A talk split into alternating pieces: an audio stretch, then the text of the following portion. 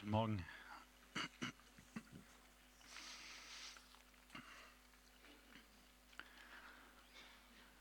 Wir befinden uns am Ende des ersten Jahrhunderts nach Christus. Das weltweite römische Reich ist beeindruckend. Überall kann man seine Herrlichkeit und seinen Wohlstand sehen und erleben. Allen Bewohnern in diesem Reich geht es gut. Von den führenden Herrschern in den Provinzen über die Reichen und Wohlhabenden vor Ort bis zu den normalen Bürgern, ja sogar bis zu den Sklaven. Es herrscht Frieden, es herrscht Wohlstand und man kann das Leben genießen.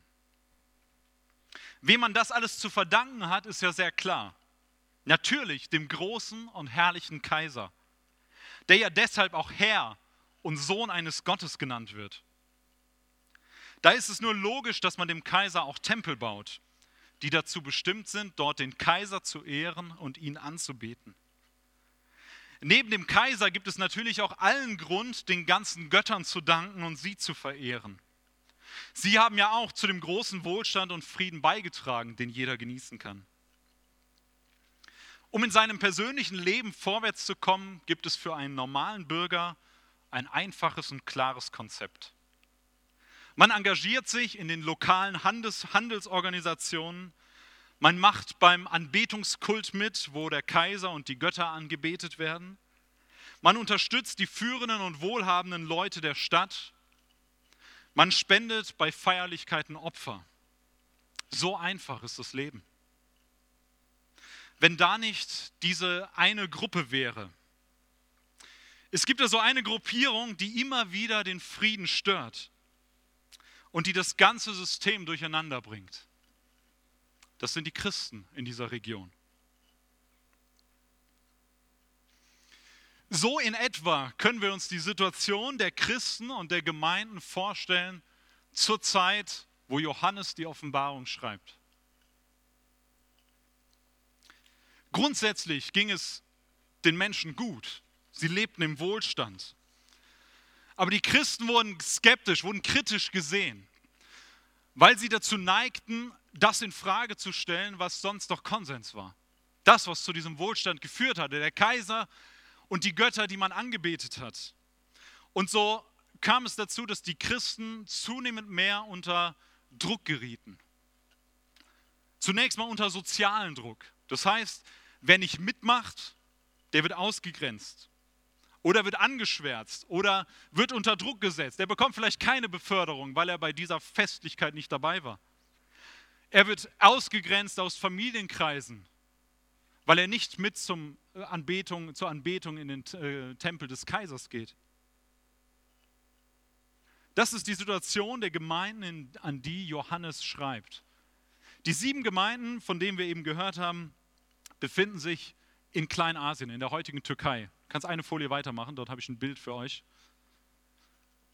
Dort haben wir die sieben Gemeinden im Westen der heutigen Türkei.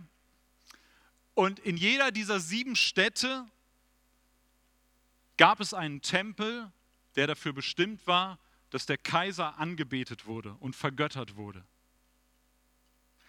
Das heißt, die Realität der Christen, an die Johannes schreibt, ist genau diese Spannung.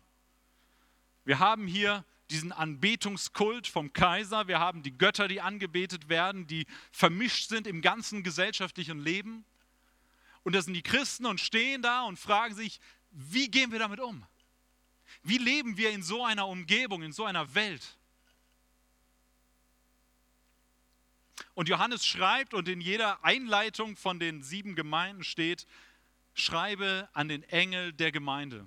Hilmar hat letzte Woche schon in der ersten Predigt darauf hingewiesen, dass das zwei Bedeutungen haben kann. Es kann bedeuten, die Gemeindeleitung, schreibe an die Gemeindeleitung, an die Boten der Gemeinde oder schreibe an den Engel der Gemeinde. Das heißt, einen Blick in die geistliche Dimension.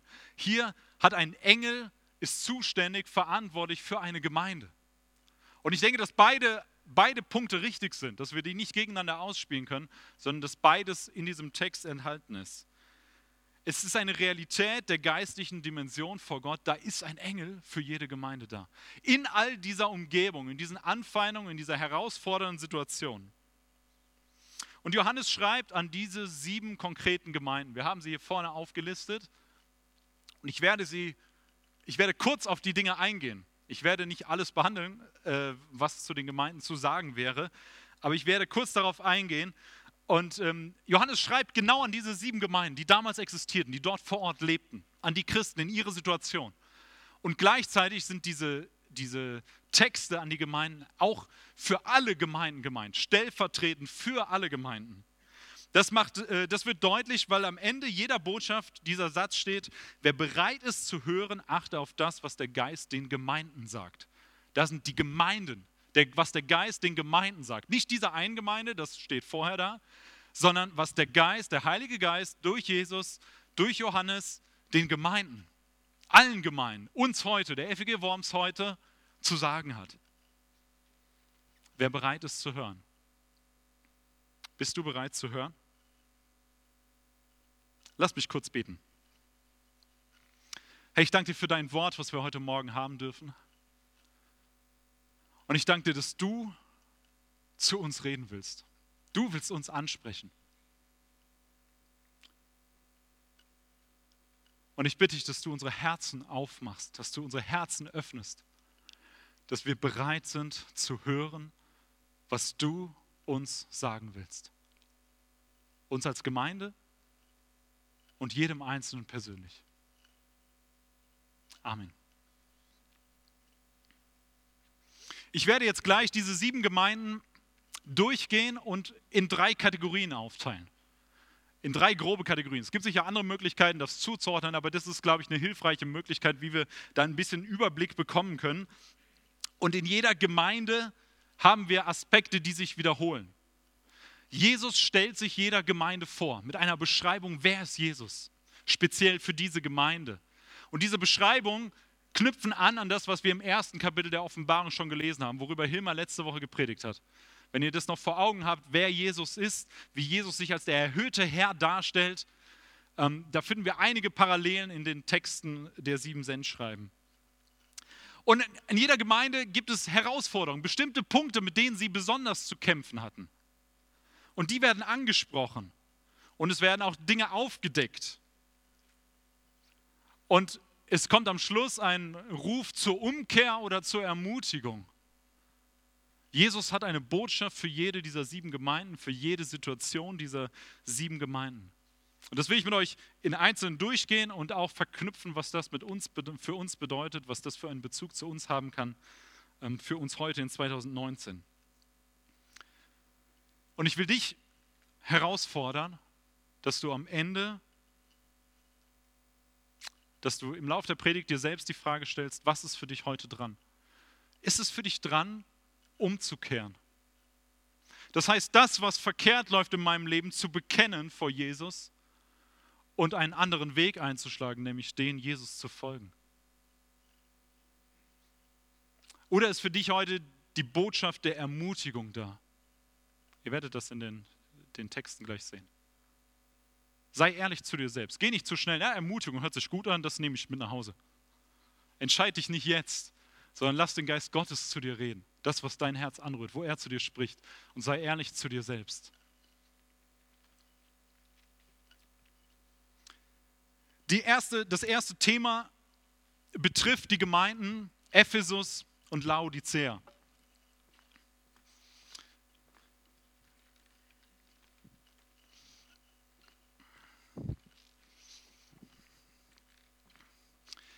Ephesus und Laodicea haben mit einem Problem zu kämpfen, dass sie kein Zeugnis als Gemeinden, als Christen in ihrer Welt, in ihrer Umgebung gewesen sind. In Ephesus, für Ephesus lesen wir, kurz aufschlagen, In Kapitel 2, Vers 4 der Offenbarung lesen wir, einen Vorwurf muss ich dir machen, das ist an Ephesus gerichtet, du liebst mich nicht mehr so wie am Anfang. Sie haben den Eifer, den sie für Jesus am Anfang hatten, verloren. Den Eifer, ihn zu bezeugen in einer nichtchristlichen Welt.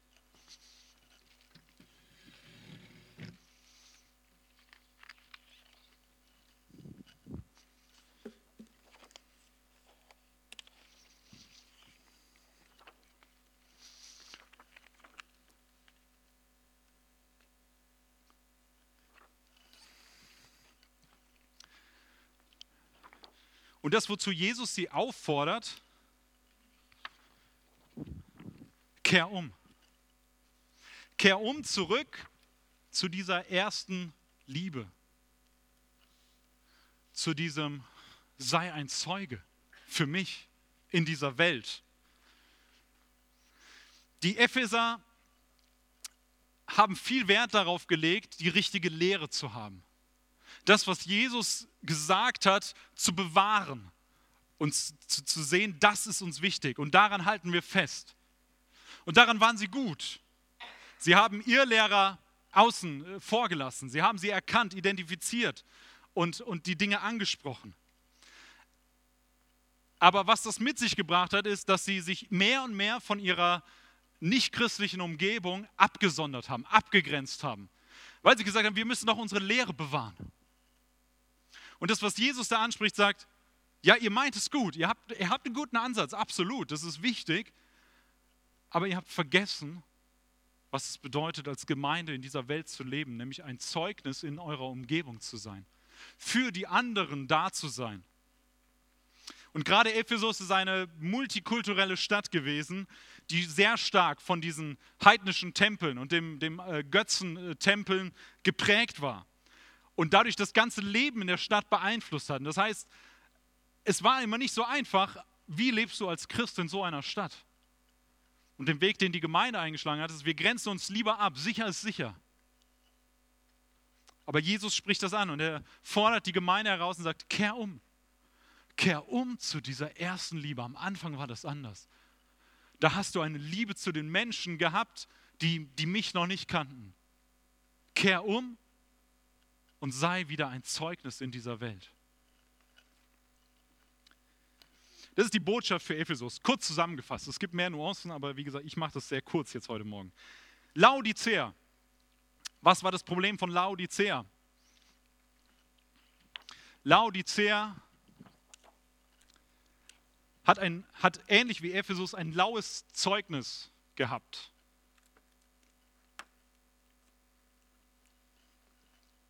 Ein laues Zeugnis. Wir lesen in Kapitel 3, Vers 15.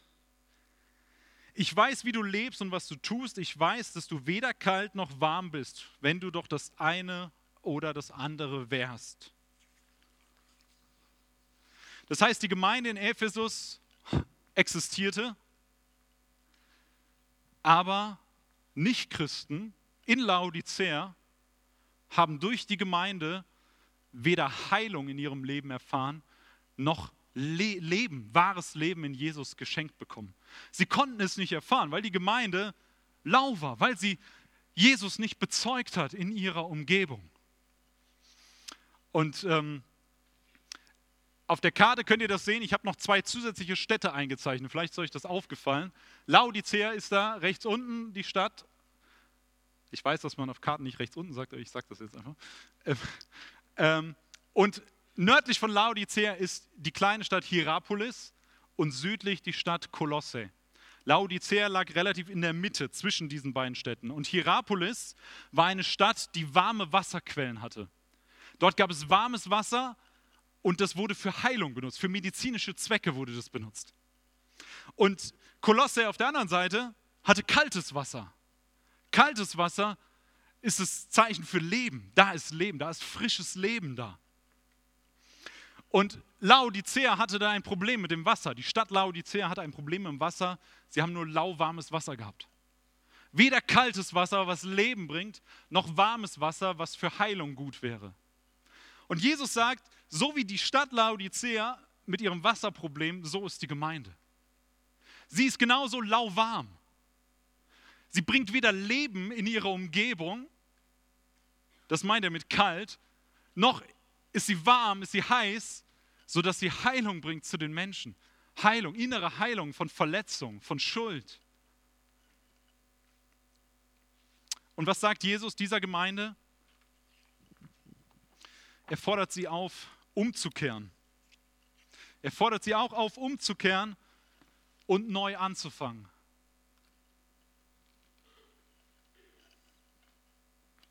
Sie sollen neu anfangen, einen Neustart machen. Sie sollen zurück zur ersten Liebe, zum ersten Eifer. Sie sollen ein Zeugnis sein. ein Licht in dieser Welt. In beiden Gemeinden, in beiden Städten steht die Identität und Existenz der Gemeinde auf dem Spiel, weil sie das Zeugnis für Jesus nicht so leben, wie sie es sollten. Und deswegen gibt es sehr harte Worte von Jesus, die nicht an den einzelnen Christen gesprochen sind, sondern an die Gemeinden in ihrer Grundexistenz und Identität. Und er sagt, wenn ihr so weitermacht, dann seid ihr eigentlich keine Gemeinde mehr. Keine Gemeinde mehr, die Jesus wirklich folgt. Und er sagt diese zwei, zwei heftigen Sätze zu, äh, zu ähm, Ephesus, sagt er, dann werde ich deinen Leuchter wegstoßen. Das heißt, dann werdet ihr gar kein Zeugnis mehr sein, wenn ihr so weiter und wenn ihr nicht umkehrt. Und an Laodicea sagt er, dich werde ich aus dem Mund ausspeien, wie dieses lauwarme Wasser, weder kalt noch heiß. Weil ihr kein Zeugnis seid für mich in dieser Welt, verliert ihr eure Identität als Gemeinde.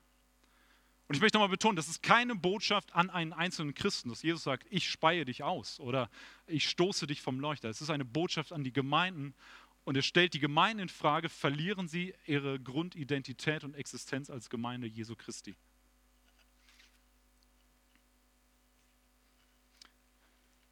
Und ich glaube, dass das auch heute möglich ist. Und deswegen ist es gut, wachsam zu sein. Auch heute ist es möglich, dass wir unsere Identität verlieren können als Gemeinde. Und ich glaube, es gibt eine Reihe Gemeinden auch in dieser Welt, die, das, die auf dem besten Weg dazu sind. Und vielleicht bist du auch jemand, der sehr großen Wert auf reine Lehre legt, so wie die Epheser. Und das ist gut, der sich viel damit beschäftigt, was ist richtig und was ist wahr, was steht in Gottes Wort. Aber es wird dann schief und wir verlieren dann die Identität als Gemeinde, wenn wir keinen Kontakt mehr zu, zu unserer Umgebung haben. Wenn das losgelöst ist. Wenn wir kein Zeugnis mehr in dieser Welt sind als Gemeinde. Je gottloser die Umgebung ist, desto größer ist die Gefahr, sich davon abzugrenzen. Das war in Ephesus definitiv so. Aber Jesus sagt, kehrt um. Ich bin mit euch. Jesus spricht der Gemeinde Mut zu. Er sagt am Anfang, direkt am Anfang, ich bin in eurer Mitte.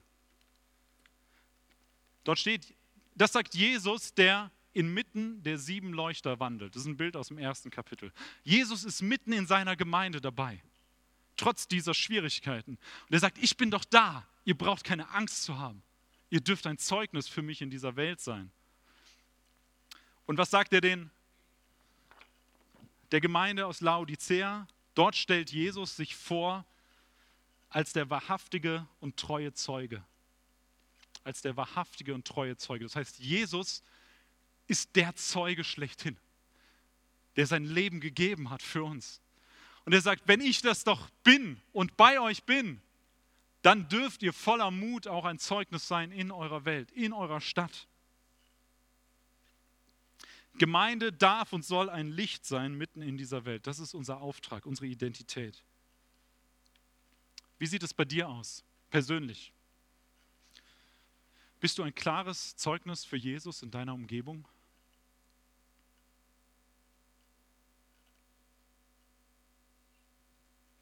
Brauchst du die Ermutigung, den Zuspruch, Jesus ist da? Jesus ist der wahrhaftige und treue Zeuge? Folge ihm? Oder brauchst du einen Aufruf zur Umkehr, zurück zur ersten Liebe? Ein Neustart, eine Erneuerung? Vielleicht sitzt du heute Morgen hier, das kam mir heute Morgen der Gedanke. Wir werden in vier Wochen einen Taufgottesdienst feiern hier in der Gemeinde. Am Freitagabend ist ein Taufseminar, 19 Uhr. Vielleicht ist dieser Schritt für dich dran, dass du dein Leben mit Jesus bekennst. Vor deinen Freunden, vielleicht besonders vor deinen nichtchristlichen Freunden und Arbeitskollegen und Nachbarn, dass du sagst, ich mache mit Jesus ganze Sache. Dann lade ich dich herzlich ein, auf mich zuzukommen, zum Taufseminar zu kommen. Vielleicht ist das für dich dran, dass du sagst, ich mache da ganze Sache. Ich will ein Zeuge sein für Jesus. Ich will nicht lau sein, so mal so, mal so. Ich will mich nicht abgrenzen. Ich will mitten in dieser Welt ein Zeuge für Jesus sein.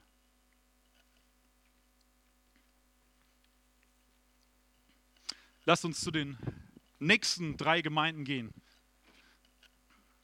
Also Gemeinde 2 und 6 kommt gleich. Nicht, dass ihr denkt, ich vertue mich hier. Also, wir haben Pergamon, Thyatira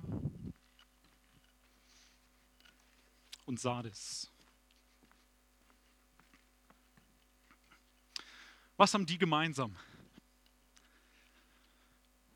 Sie hatten mit dem Problem zu kämpfen, dass sie in der Gefahr standen, falsche Kompromisse einzugehen. Sie standen in der Gefahr, falsche Kompromisse einzugehen. Das waren Gemeinden, die haben im Gegensatz zu Ephesus der Lehre, der Wahrheit, wie, wie Jesus sie offenbart hat, wenig Aufmerksamkeit geschenkt. Und das hatte zu Problemen geführt, dass nämlich ihr Lehrer, Leute mit anderen Überzeugungen und Meinungen in diese Gemeinden gekommen sind. Und wir haben dafür ein paar Beispiele. Wir haben ähm, äh, einen Vergleich zu Biliam aus dem Alten Testament, wie er Israel verführt zur Sünde, zum Götzendienst. Und wir haben Isabel, die auch Israel verführt zum Götzendienst. Und Johannes schreibt diese Botschaft oder Jesus sagt es diesen Gemeinden, sagt, hey, so wie das im Alten Testament war, so ist es bei euch. Ihr habt ein Problem. Und sie haben sich an manchen Stellen zu stark mit ihrer Kultur und Umgebung identifiziert. Und ihr merkt, dass das ist ein Gegensatz zu dem, was Ephesus gemacht hat. Und Jesus spricht Ephesus an, sagt, hey, ihr seid kein Zeugnis in dieser Welt. Und er spricht diese drei Gemeinden an, sagt, hey, ihr habt auch ein Problem. Ihr habt eine zu starke Identifikation mit dieser Welt. Das andere Extrem ist auch nicht das Richtige. Die Folge für diese Gemeinden war, dass sie ein schwaches Profil von Gemeinde und Christsein in ihrer Umgebung abgegeben haben. Die Menschen um sie herum wussten gar nicht, ja, was ist denn jetzt eigentlich ein Christ? Was, wofür steht diese christliche Gemeinde in Thyatira oder in Pergamon? die ist ja eigentlich mehr oder weniger so wie, wie wir alle, oder? Vielleicht ein bisschen christlich angehaucht, okay. Die treffen sich da halt immer sonntags, wenn wir uns halt samstags treffen oder irgendwas. Aber was ist der Unterschied? Und die Gemeinde, die Gemeinden haben sicherlich Sorge gehabt oder Angst gehabt, wenn sie stärker auftreten und sagen, hey, das ist Jesus und wir stehen dazu in der Öffentlichkeit, dass sie Probleme kriegen dass sie ausgegrenzt werden, dass sie vielleicht eine Jobbeförderung nicht bekommen, dass sie aus, aus, äh, aus wohlhabenderen Teilen ausgegrenzt werden, dass sie an dem Handel nicht teilnehmen konnten, dass sie in der Gesellschaft ausgegrenzt wurden an verschiedenen Stellen. Das waren ihre Sorgen und die sind nicht von der Hand zu weisen.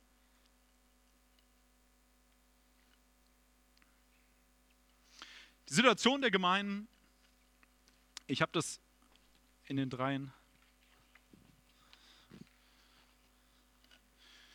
Für Sardes habe ich das zusammengefasst. Sie sind kein Zeugnis in der heidnischen Kultur, in ihrer Umgebung. Und die anderen beiden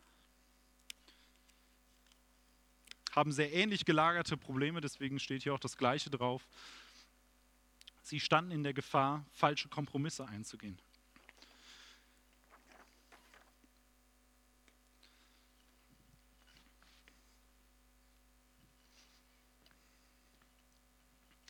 Falsche Kompromisse, Kompromisse mit dem Götzendienst, der um sie herum so populär war. Kompromisse mit der Kultur, in der sie lebten und wo sie Probleme bekamen, wenn sie nicht mitmachten, wenn sie nicht Teil dieser Gesellschaft waren. Anbetung von Göttern, die Anbetung vom Kaiser als Gott, das war üblich, das hat man so gemacht. Es gab Festessen zu Ehren vom Kaiser oder auch zu Ehren der Götter. Und wenn man nicht dabei war, war man außen vor, gehörte man nicht dazu. Und man hat diese Probleme bekommen. Die, der ganze Handel, die ganze Politik in diesen Städten war durchdrungen von Götzenopfern, von Festivitäten, die mit Götzenopfern zu tun haben. Deswegen wird es auch im Neuen Testament immer wieder angesprochen, dieses Thema mit Götzenopferfleisch. Das heißt Fleisch, was den Götzen geopfert wurde und danach konnten die Leute das dann essen. Wie sieht es bei uns aus? Wo stehen wir in der Gefahr, Kompromisse einzugehen, um unseren guten Ruf aufs Spiel zu setzen? Um unseren guten Ruf nicht aufs Spiel zu setzen, Entschuldigung. Wo stehen wir in der Gefahr, Kompromisse einzugehen, damit unser guter Ruf nicht in Verruf gerät? Wo wir doch anerkannt sind und anerkannt sein wollen in unserer Umgebung. Wo ist es einfacher für uns, nicht zu sehr aufzufallen, lieber mit dem Strom mitzuschwimmen, als einen klaren Standpunkt zu beziehen, der möglicherweise Folgen hat?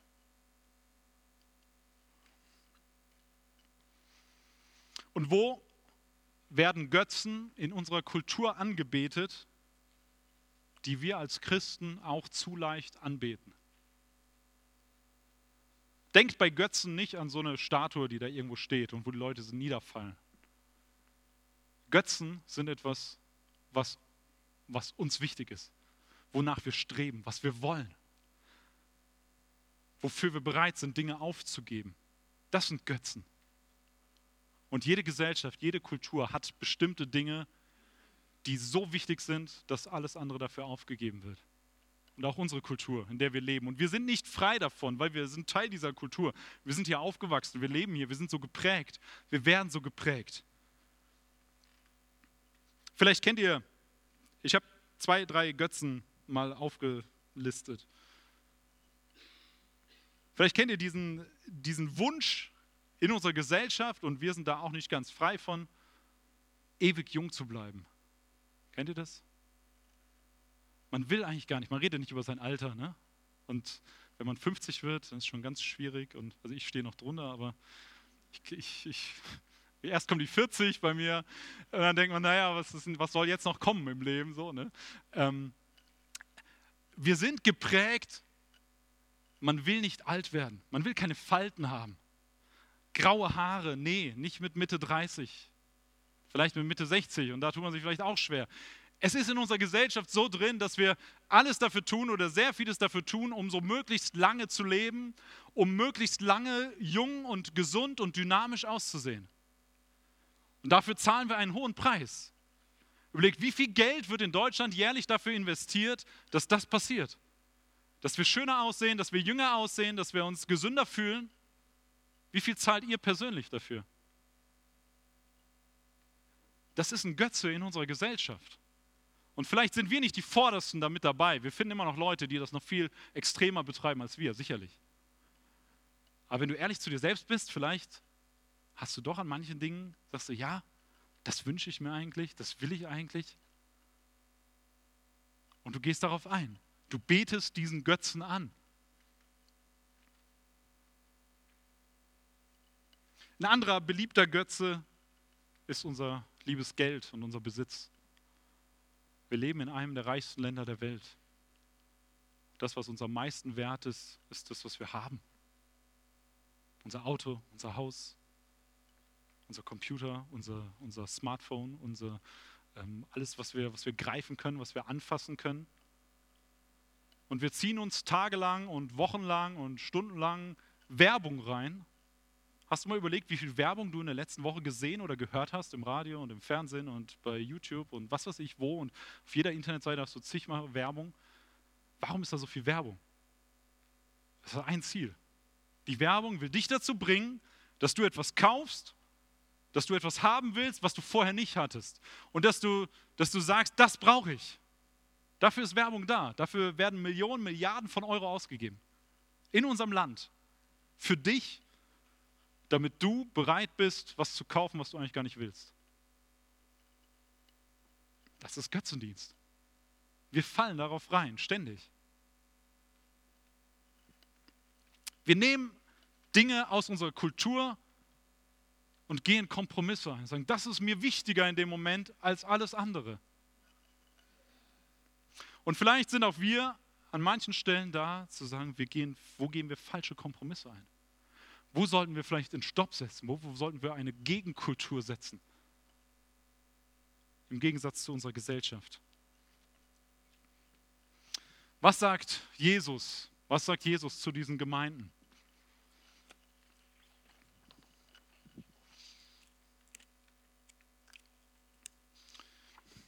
Er ruft die Gemeinden zur Umkehr. In Pergamon kehrt um von euren Kompromissen.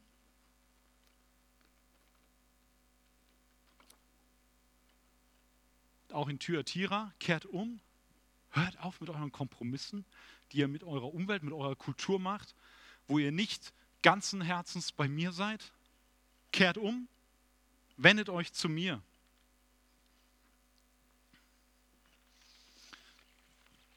Und auch hier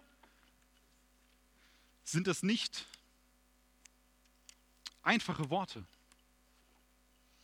Weil Jesus stellt sich diesen beiden Gemeinden vor, wie wir es, wie wir es vielleicht uns nicht wünschen. Jesus stellt sich in Pergamon und auch in Thyatira als der Richter vor, als der göttliche Richter. Der, der das Sagen hat, der am Ende der Zeit richten wird. Das ist nicht angenehm, oder? Also es ist kein, kein schönes, wo wir sagen, oh, der, der liebe Jesus, Jesus tritt auf der erste Richter auf und sagt, wenn ihr nicht umkehrt von euren falschen Kompromissen, dann werde ich kommen und Gericht üben unter euch.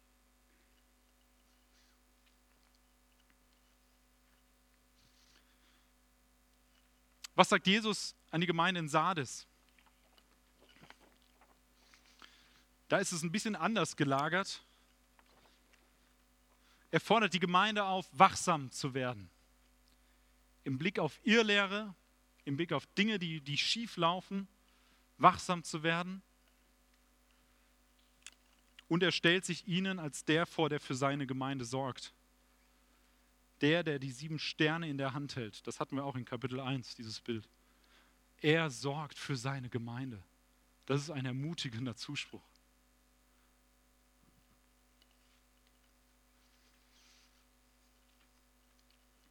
Jesus nachzufolgen bedeutet ein Zeugnis zu sein in dieser Welt. Bedeutet umzukehren von falschen Kompromissen. bedeutet, Jesus ernst zu nehmen bei seinem Wort, bei seinem Ruf zur Umkehr.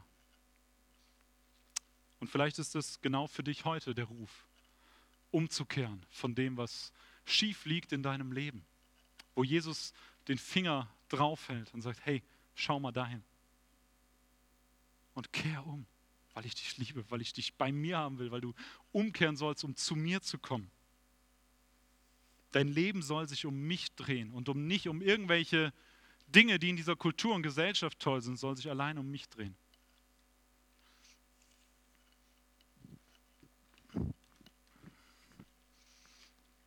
Zum Schluss will ich mit euch die letzten beiden Gemeinden noch anschauen.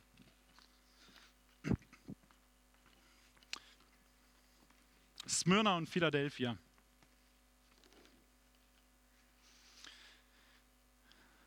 Da ist es auch wieder ähnlich, ähnlich gelagert. Smyrna und Philadelphia, ich habe das überschrieben mit Bedrängnis unter Druck. Sie werden bedrängt. Sie erleben dieses Unterdrucksetzen von Christen in ihrer Umgebung, weil sie nicht dem folgen, was, was andere machen. Und die Gemeinde in Smyrna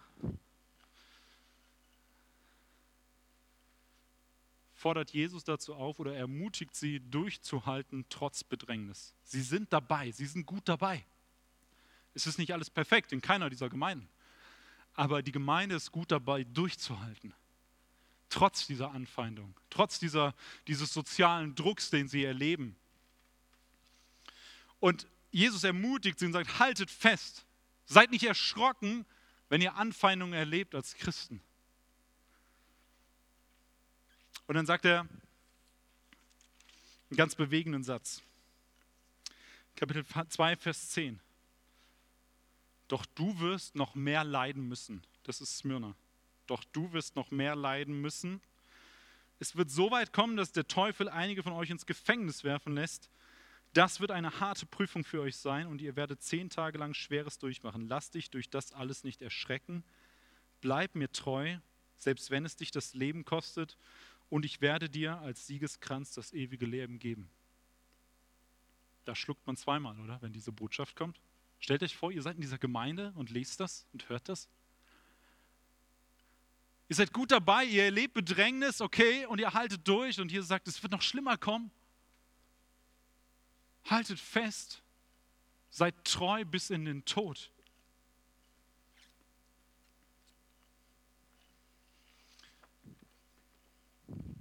Was für eine Herausforderung.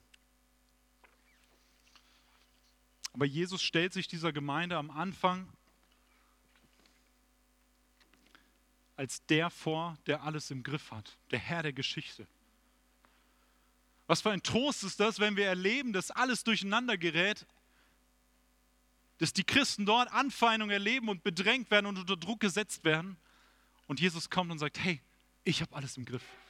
Vertrau mir, ich habe alles im Griff. Halte an mir fest. Und die Gemeinde in Philadelphia wird gelobt dafür, dass sie das Wort von Jesus bewahrt hat, dass sie an Jesus festgehalten hat. Und Jesus sagt ihr zu, ihr werdet auch von mir bewahrt werden.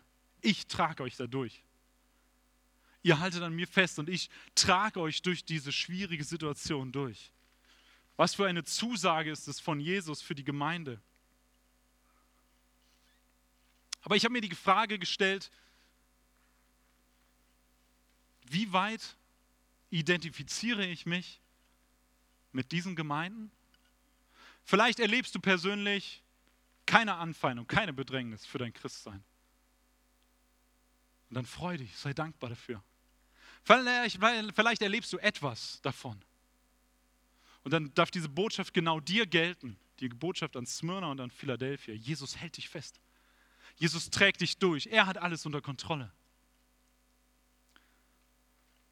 Aber ich habe mich auch gefragt, wie viel identifiziere ich mich mit unseren Geschwistern weltweit, die das erleben und die noch viel mehr erleben. Die erleben, dass mein Bekenntnis zum Christsein bedeutet Leben oder Tod.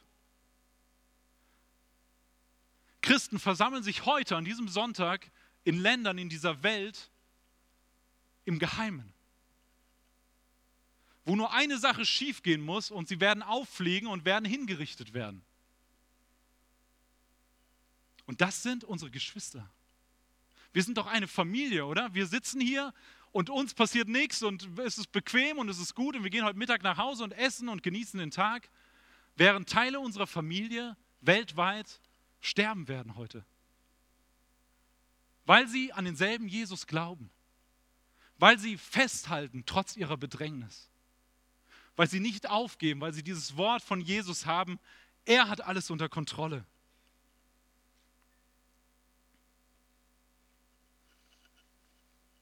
Das ist bewegend.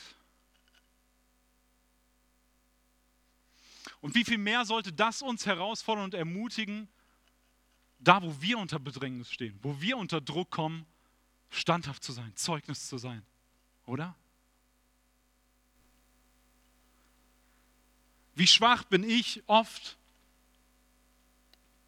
wenn ich klein beigebe. Wenn ich sage, komm, ist doch nicht so schlimm, ob ich jetzt was sage oder nicht.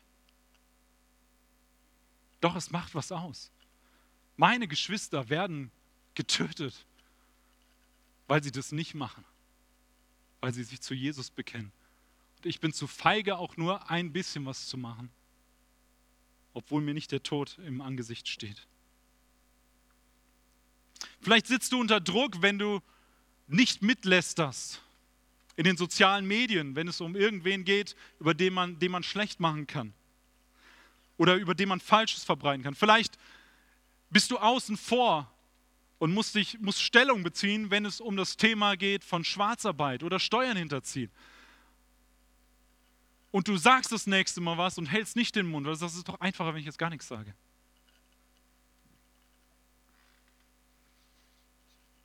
Vielleicht stehst du auf und sagst was, wenn es das nächste Mal in der Gruppe, wenn du mit vier Leuten zusammenstehst, irgendwelche sexuell anzüglichen Witze erzählt werden oder Äußerungen gegeben werden oder irgendwelche welche Videos angeguckt werden. Vielleicht stehst du auf und sagst, nein, das will ich nicht. Ich folge Jesus. Und egal, was die Folge für dich ist, dass du das tust. Weil du an Jesus festhältst, weil du auch in den kleinen Situationen, wo wir unter Druck geraten, aufstehst und sagst, ich folge Jesus und das soll mein Leben zeigen? Was sagt Jesus?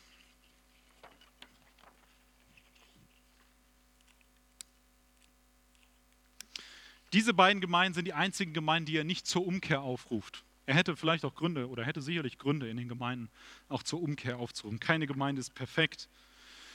Aber er sagt zur Gemeinde in Philadelphia, er ermutigt sie, festzuhalten, festzuhalten an Jesus bis zu dem Tag, wenn er wiederkommt. Und ermutigt die Gemeinde in Smyrna, treu zu sein bis in den Tod. Das heißt, auch wenn die Folge für all das, was ihr, was ihr, was ihr macht, bedeutet, dass ihr in den Tod geht, sagt er, bleibt treu, haltet fest, ich habe alles unter Kontrolle. Ich bin bei euch.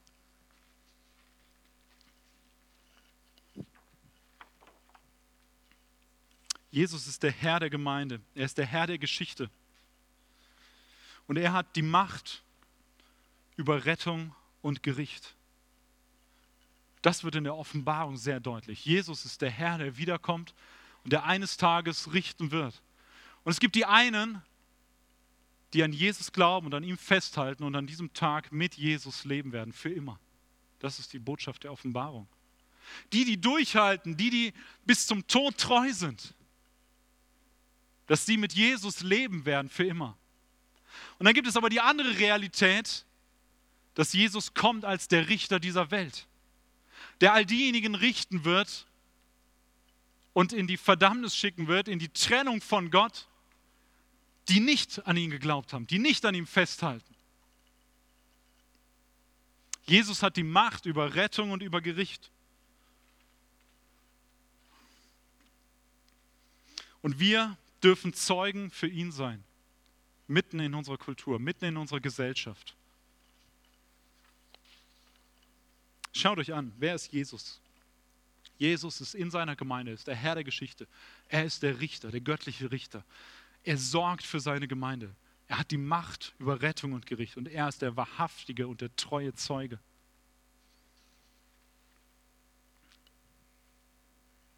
Am Ende jeder Botschaft gibt es diese Formulierung, dem, der siegreich aus dem Kampf hervorgeht. In einer anderen Übersetzung oder wörtlich heißt es, wer überwindet. Und dann kommt etwas. Und man könnte vielleicht meinen, ah, man muss dieses eine Ding befolgen und dann ist man siegreich. Dann hat man den Sieg. Das ist doch super. Aber aus dem Zusammenhang der Offenbarung sehen wir, wie das aussieht, wie dieser Sieg zustande kommt. Der Sieg ist kein triumphaler Sieg, wo man sich auf den Feind draufstellt und jubelt. Dieser Sieg ist ein Sieg, der geschehen wird durch Leiden, durch Verfolgung und durch Sterben. Weil es derselbe Weg ist, den Jesus schon gegangen ist. Ich lese uns nur ganz kurz Kapitel 3, Vers 21. Dem, der siegreich aus dem Kampf hervorgeht, werde ich das Recht geben, mit mir auf meinem Thron zu sitzen, so wie auch ich den Sieg errungen habe und jetzt mit meinem Vater auf, dem, auf seinem Thron sitze. Jesus hat den Sieg schon errungen am Kreuz von Golgatha. Er ist auferstanden und hat den Tod besiegt. Und wir dürfen ihm folgen, auch wenn es bedeutet, dass wir Anfeindung erleben, dass wir bedrängt werden, dass wir aufstehen müssen gegen falsche Kompromisse, dass wir Zeugen sein sollen in unserer Umgebung. Wo stehst du heute? Wo stehst du?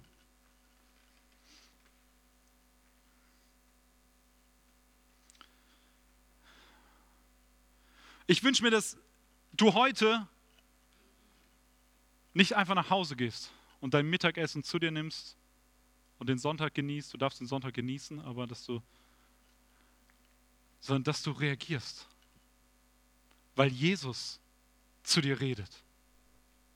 Weil Jesus dich auffordert und sagt, geh hier nicht vorher raus, bevor du nicht klar hast, was dein Punkt ist, wo du umkehren sollst. Wo du ein klares Zeugnis für Jesus sein sollst wo du gewarnt wirst, heute Morgen durch Jesus selbst, wo du falsche Kompromisse eingehst und wo du umkehren darfst und sollst. Wo du ermutigt wirst, weiter an Jesus festzuhalten, da wo es vielleicht Schwierigkeiten gibt, wo du unter Druck geraten könntest. Ich lade dich ein, das zu erleben. erneuert zu werden, einen Neuanfang hier zu machen. Ich lade dich ein, du kannst gerne nach dem Gottesdienst nach vorne kommen und wir können für dich beten. Du darfst auch an deinem Platz tun, jetzt beim letzten Lied, was wir gemeinsam singen. Und ich, bevor wir jetzt das letzte Lied singen, ähm, bete ich mit uns. Ich lade euch ein, schon mal aufzustehen für das Gebet und auch für das Lied dann stehen zu bleiben.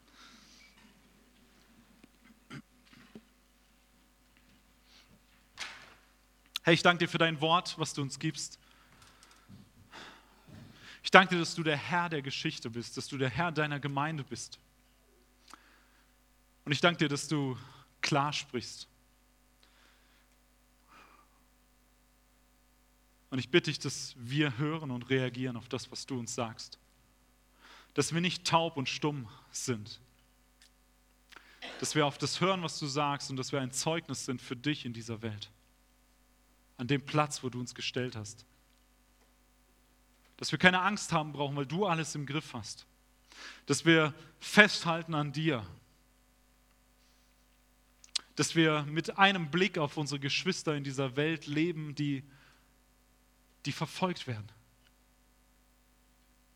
die vor der Frage stehen, wenn sie dich bekennen, ob sie den nächsten Morgen noch erleben werden.